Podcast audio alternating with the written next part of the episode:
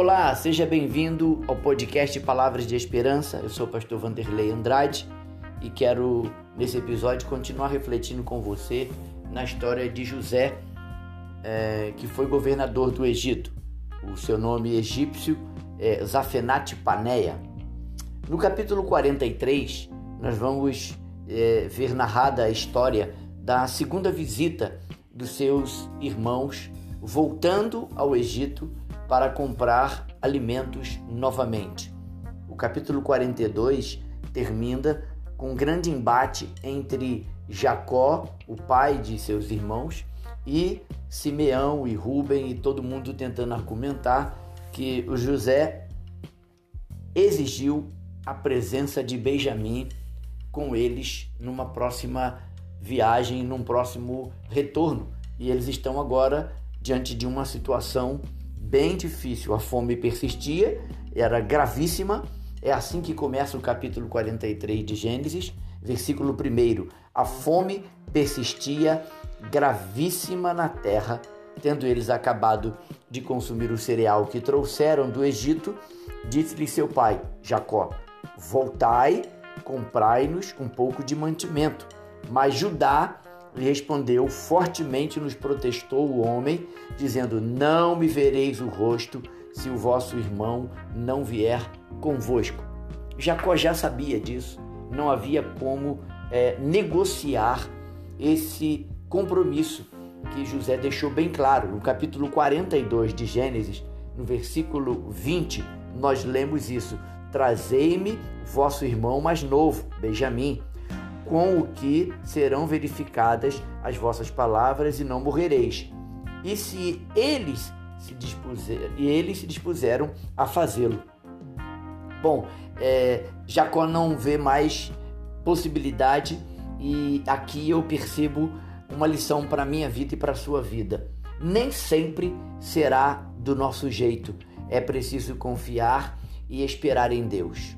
Jacó era um cara experiente ele já tinha uma história de vida, uma vivência de negócios, é, ele tinha todo um know-how já de um, uma grande vivência, mas ele sabe que não será do jeito dele, ele está encurralado, ele já havia na mente dele perdido José, o seu filho que ele tanto amava, e agora ele está tendo que abrir mão e colocar em risco Benjamim, o seu outro filho, que eram José e Benjamim, filhos de Raquel, a mulher em quem ele amava, e ele agora está diante de uma situação bem difícil.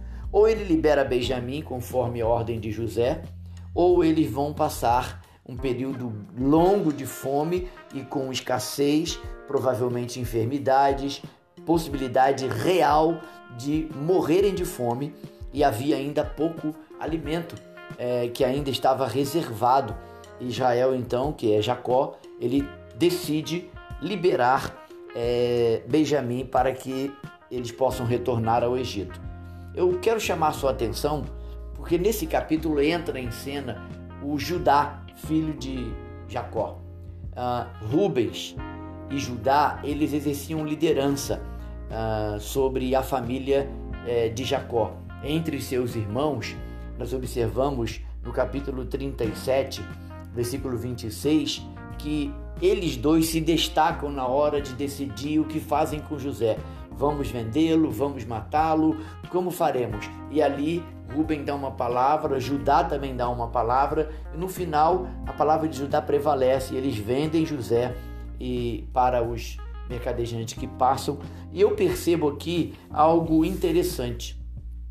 No diálogo de Judá com Jacó, seu pai, ele é firme ele é bem claro e decidido, forte na convicção de que não voltariam ao Egito sem Benjamim, porque seria uma viagem frustrada, uma viagem de perda de tempo e isso lhe traria muito mais prejuízo. Então, o que, que eu percebo? É, o perfil de Rubem me parece o perfil de um fleumático. O perfil de Judá já me parece o perfil de um colérico alguém decidido. E ele por isso confronta o seu pai, dizendo, lembrando o que José havia determinado: Não me vereis o rosto se o vosso irmão não vier convosco. E aí, Jacó, diante dessa pressão, ele decide então deixar que seu filho vá junto com os seus outros irmãos. Bom, a história desenrola. É, eu percebo aqui também Jacó é, sabiamente decidindo, deixando os seus filhos irem com Benjamim até o Egito, até porque essa era a única saída. Mas eu percebo aqui a experiência de Jacó como um homem bem experiente e já havia passado por muitas dificuldades. Eu percebo nele ah, uma estratégia, porque ele não apenas deixa Benjamim ir com seus irmãos, mas ele ele raciocina e planeja e executa um plano de ação estratégico. No versículo 11 do capítulo 43, a gente pode ouvir a resposta de Jacó e a decisão final que ele toma. Gênesis 43, versículo 11 a 15. Respondeu-lhe Jael, que é Jacó, né? Seu pai: Se é tal, fazei, pois isso. Tomai do mais precioso desta terra em vossos sacos e levai de presente a esse homem um pouco de bálsamo, um pouco de mel, aromatas, aromatas e mira, mirra, nozes e pistácia e amêndoas. Levai também o dinheiro em dobro e o dinheiro restituído na boca dos sacos. Tornai a levá-lo convosco. Pode bem ser que fosse engano. Levai também vosso irmão. Levantai-vos e voltai àquele homem. Deus Todo-Poderoso vos dê misericórdia perante o homem, para que vos restitua o vosso outro irmão e deixe vir Benjamim. Quanto a mim, se eu perder os filhos, sem filhos ficarei. Tomai, tornaram, tomaram, pois, os homens os presentes, o dinheiro em dobro e a Benjamim, e levantaram-se descendo ao Egito e se apresentaram perante José. Quero lembrar a você que esse outro irmão que está lá é Simeão. José estrategicamente segurou Simeão para que forçasse a volta deles. José ainda não estava pronto para se revelar a seus irmãos, mas ele tem esse plano de, na hora certa, revelar-se a seus irmãos. Bom, é, eles voltam de, ao Egito e, em chegando lá, a grande surpresa acontece eu vejo aqui a manifestação da graça de Deus. Algumas pessoas dizem que no Antigo Testamento não há manifestação da graça, que o Antigo Testamento é a antiga aliança e realmente é, e que é na base da lei, na base do ferro e fogo, mas você percebe que a graça de Deus ela está em toda a Bíblia. E Gênesis, como livro dos, dos princípios, vai manifestar aqui uma ação da graça divina representada na vida de José para com seus irmãos. Ele recebe os seus irmãos e no versículo 16 do capítulo 43 nós lemos: Vendo José a Benjamim com eles, disse ao despenseiro de sua casa: Leva estes homens para casa, mata rezes, animais, né? e prepara tudo, pois estes homens comerão comigo ao meio-dia. José ordenou que seus irmãos fossem para sua casa eles ainda estão preocupados. José manda separar um momento muito especial onde ele vai servir um almoço, honrando assim aqueles irmãos, os irmãos que o traíram, os irmãos que o enganaram, que o venderam, que, o, o que, ultrapass, que ultrapassaram todos os limites é, permitidos ou possíveis de um relacionamento familiar. E aqui eu percebo que a Bíblia não esconde que na, numa família haverá crise de relacionamentos e nós precisamos ficar atento a esse princípio, a esse ensinamento. José então manifestando graça a seus irmãos, eles mereciam ser punidos. Já José podia muito bem é, se vingar, poderia dar o troco, mas ele prefere honrar os seus irmãos, servindo-lhe um grande banquete, um grande almoço. O presente é dado, prepara-se tudo, José recebe os presentes e há algo que eu quero é, salientar aqui. Jacó era uma pessoa prevenida. Apesar de o trigo ter, ter, ter acabado, ter chegado ao final, Jacó ainda tinha guardado alguns alimentos preciosos. E aqui tem algo maravilhoso que é, podemos aprender. Jacó conhecia a cultura egípcia e ele manda preciosos é, frutos da terra de Canaã.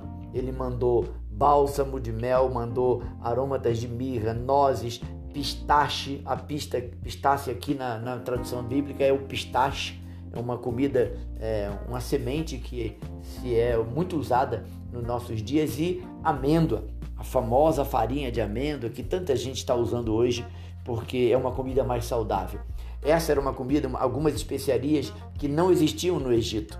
Então Jacó, com toda a sua experiência de barganhar, de negociar, ele manda levar de presente para esse homem que ele não sabe que é José, o seu filho, ele manda essas especiarias e manda entregar a seu, a, a, através de seus filhos essa quantidade de presentes que certamente é, mexeu com o coração de José. Ganhar presente é sempre muito bom. Bom, a história é, desenrola, os irmãos de José estão tensos, preocupados, e o mordomo de José, o servo de José, a quem ele dispensou o cuidado para cuidar dos seus irmãos, acalma o coração daqueles homens aflitos, porque eles ainda estão debaixo de culpa, debaixo de remorso, debaixo de uma pressão é, imensa na sua consciência. E Deus usa isso para trazê-los de volta ao Egito também, mas eles estão é, profundamente preocupados.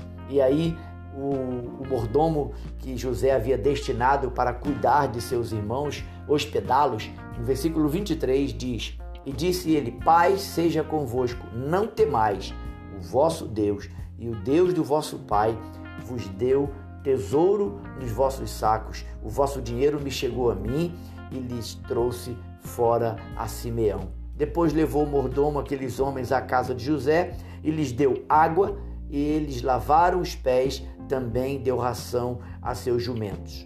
Bom, eles estão agora mais calmos, mais tranquilos, estão sendo tratados com toda a honra, com toda a graça possível. E aquele homem é, acomoda os seus os irmãos de José até que chega a grande hora deles encontrarem com José na hora do almoço. O versículo 26 até o versículo 30, nós podemos ver o desenrolar desse grande encontro. É o reencontro de José com seus irmãos. Chegando José à casa, trouxeram para dentro o presente que tinham em mãos e prostraram-se perante ele até a terra. Preste atenção nessa frase. Prostraram-se perante ele até a terra. Eles, e ele lhes perguntou pelo seu bem-estar e disse: Vosso pai, o ancião de quem me falaste, vai bem? Ainda vive? Responderam: Vai bem, o teu servo, o vosso pai vive ainda. Nosso pai vive ainda e abaixaram a cabeça e prostraram-se. Levantando-se José os olhos, viu a Benjamim, seu irmão, filho de sua mãe, e disse: É este o vosso irmão mais novo, de quem me falaste? E acrescentou: Deus te conceda graça, meu filho. José está envolvido em muitas emoções e ele contempla o seu irmão mais novo e ele se alegra por isso, mas há uma pergunta marcante nessa história. Ele pergunta novamente pelo o pai daqueles homens, que é o pai dele, ele sabe que é Jacó, mas ele não pode revelar isso. Vosso pai, o ancião de quem me falaste, vai bem? Ainda vive? Eu vejo um laço paterno forte aqui entre Jacó e José, entre José e seu pai Jacó. Logo depois que ele pergunta pelo pai, ele olha para Benjamim, se alegra, se emociona. O versículo 30 que José diz que José se apressou e procurou onde chorar, porque se movera no seu íntimo para com seu irmão. Entrou na câmara e chorou ali. Bom, ele lava o rosto, ele volta, senta e vai agora almoçar com seus irmãos, sem revelar nada ainda para ele, para eles, mas ele vai servir porção diferenciada para seu irmão Benjamim. O versículo 33 e 34 do capítulo 43 diz: E assentaram-se diante dele e o primogênito segundo a sua primogenitura e o mais novo segundo a sua menoridade. Disto os homens do Egito se maravilhavam entre si. Então lhes apresentou as porções que estavam diante dele, e a porção de Benjamim era cinco vezes mais do que a de qualquer deles. E eles beberam e se regalaram com ele. José ainda não se dá a revelar, mas José dá alguns sinais. José meio que é, lança sobre eles alguns enigmas. Será porque ele nos colocou em ordem de idade, do primogênito até o mais novo? José está mostrando: eu conheço vocês, eu sei quem vocês são, eu conheço a história de vida de vocês. José está dando alguns sinais, algumas dicas de que ele quer se revelar. O coração de José é um coração gracioso. Mas há algo interessante aqui. Benjamim, seu irmão de sangue, porque é irmão, mesmo pai e mesma mãe, ele tem um carinho especial por Benjamim, o caçula, e a ele ele dá uma porção ainda mais é, vantajosa, cinco vezes mais. O banquete é servido e nesse banquete eu percebo José se demonstrando, se revelando aos poucos para que seus irmãos possam, possam ficar tranquilos e assim voltarem em paz para que possam retornar e cuidar do seu pai Jacó. A história da graça de Deus manifestada nesse episódio, nessa parte dessa história, ela me chama a atenção. Graça é favor imerecido. Eu e você não merecíamos que Cristo viesse ao mundo e morresse por nós. Nós éramos inimigos de Deus e por causa da morte substitutiva de Cristo, nós nos tornamos coerdeiros com Cristo, nos tornamos amigos de Deus, somos agora o povo de Deus, a nação eleita, o povo adquirido. Você e eu podemos aprender muito com a história de José. Esse capítulo, esse, esse é, contexto da história de José, no capítulo 43, eu aprendo que não é do meu jeito. Eu preciso aprender a confiar em Deus, eu preciso aprender a depender dele. E eu quero encorajar você. Não tenha medo de confiar nas promessas de Deus. Não tenha medo de descansar e confiar nas promessas de Deus para a sua vida. Nosso Deus é o Deus de toda esperança. Nosso Deus é o Deus todo-poderoso. Nele nós podemos confiar e confiar nele nunca será errado. Você nunca passará por uma decepção por confiar fielmente na palavra do nosso Deus. Deus abençoe sua vida. Deus encoraje você com esta palavra. Deus ajude você a atravessar esses momentos de dificuldade que porventura você esteja atravessando, mas não deixe de confiar nas promessas do Senhor. Tenha sempre esperança. Deus abençoe você. Até o próximo episódio.